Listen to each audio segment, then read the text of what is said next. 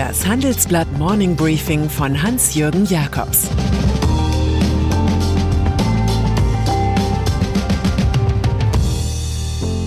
Guten Morgen allerseits. Heute ist Dienstag, der 29. Oktober, und das sind heute unsere Themen. Die zwei Gesichter von Alphabet. Ergo landet Deal in China. Die Geschichte der Katie Hill. Alphabet, der Internetkonzern, ist der Januskopf der digitalen Ökonomie. Das eine Gesicht zeigt einen stramm verdienenden Werbemonopolbetrieb mit der Online-Suchmaschine Google, die im abgelaufenen Quartal für einen Umsatzsprung um 17 Prozent auf 34 Milliarden Dollar sorgte. Das andere Gesicht zeigt eine großdimensionierte Verlustzone von minus 942 Millionen mit Innovationen wie den Roboterwagen Waymo oder Lieferdrohnen Wing. Anders gesagt, das Geld, das unten im Schubkarren antrifft, wird oben mit vollen Händen wieder durchs Fenster expediert.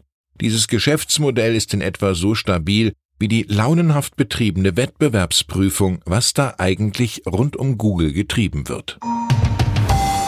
Großbritannien. Wenn es im Parlament nicht für eine nötige Zweidrittelmehrheit reicht, dann kann man einfach das Gesetz ändern und sagen, einfache Mehrheit reicht. Genau auf diesen Lieblingstrick der politischen Taschenspieler-Champions dieser Welt verfällt Boris Johnson in London. So will der britische Premier heute im Unterhaus den eigenen Abstimmungserfolg vorbereiten und Neuwahlen im Dezember ermöglichen. Gestern noch hatte er das letzte Votum in dieser Frage krachend nach dem alten Zweidrittelmodus verloren.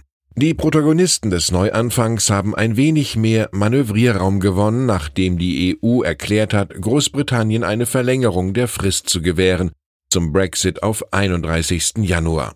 Gestern Abend hatte Johnson diesen Schachzug akzeptiert.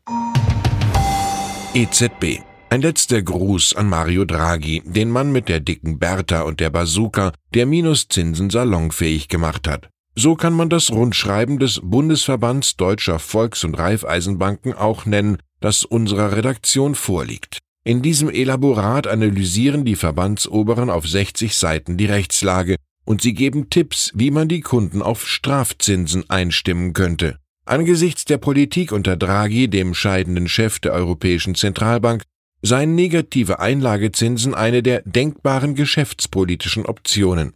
Wer spart, zahlt, heißt das auf Deutsch. Geben Sie Ihr Geld also aus für die neue Küche, den Baselitz-Druck oder ein Alternative Asset. Und fragen Sie einfach nicht länger nach, was die Erkenntnis von Friedrich Wilhelm Reifeisen bedeutet. Was dem Einzelnen nicht möglich ist, das vermögen viele.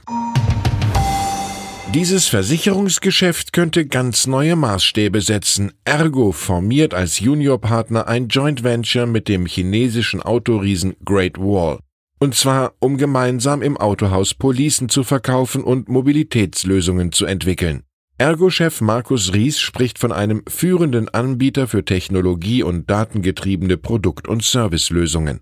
Er dürfte genau im Blick haben, dass Great Wall mit BMW kooperiert, also den erfolgsträchtigen Elektromini pusht und die Muttergesellschaft Munich Re beim China-Geschäft als Rückversicherer auftritt.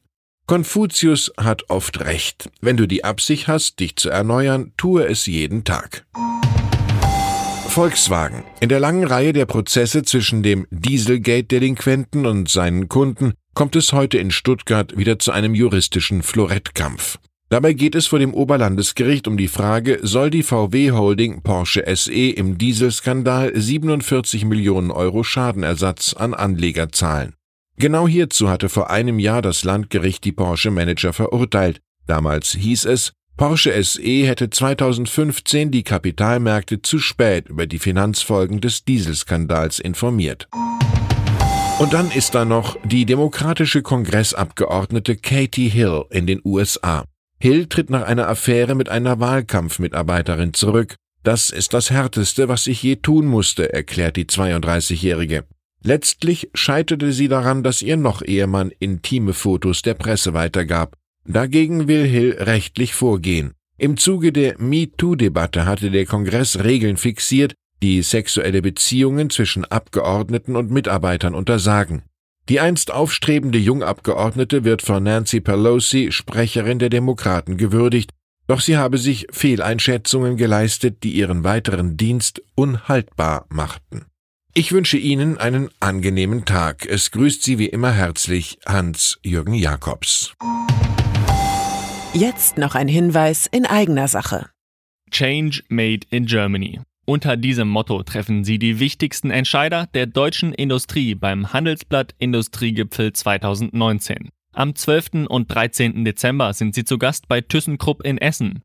Mit dabei sind unter anderem Annalena Baerbock, die Bundesvorsitzende der Grünen, der chinesische Botschafter Ken Wu und Hans van Bielen, der Vorstandsvorsitzende von Henkel. Mehr Infos gibt's unter handelsblatt-industriegipfel.de.